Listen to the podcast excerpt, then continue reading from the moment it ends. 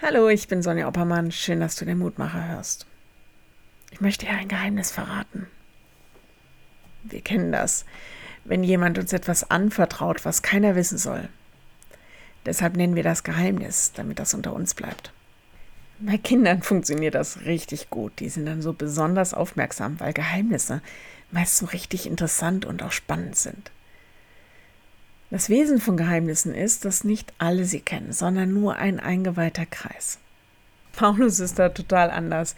Er brüstet sich sogar damit, dass er allen ein Geheimnis erzählt. Ich lese den Lehrtext heute nach der Basisbibel, weil ich finde, das ist ein bisschen leichter zu verstehen. Kolosserbrief, da schreibt Paulus, dabei handelt es sich um das Geheimnis, das seit ewigen Zeiten und Menschengedenken verborgen gewesen war. Jetzt wollte Gott es seinen Heiligen enthüllen. Ihnen wollte Gott zeigen, worin die unermessliche Herrlichkeit dieses Geheimnisses bei den Heiden besteht. Es ist die Gegenwart von Christus bei euch, der selbst die Hoffnung auf Herrlichkeit ist. Kolosser 1, 26 und 27. Gott ist ein verborgener Gott, deshalb bleibt er auch geheimnisvoll. Niemand weiß alles von ihm. Niemand kennt ihn durch und durch. In Jesus zeigt er sich aber. In Jesus kommt seine Liebe zur Welt. Da wird quasi dieses Mysterium Gottes offengelegt und dieses Geheimnis Gottes enthüllt. Jesus Christus, darüber spricht Paulus eigentlich, wo auch immer er hinkommt.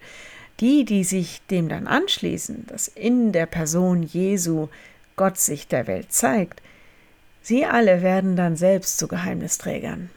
Gott hat sich ihnen quasi offenbart und sie tragen dieses besondere Wissen weiter. Manchmal bleibt das Ganze geheimnisvoll, auch deshalb, weil andere das im Grunde überhaupt nicht nachvollziehen können. Das Geheimnis Gottes erschließt sich also im Glauben. Ich lade dich ein, mit mir zu beten.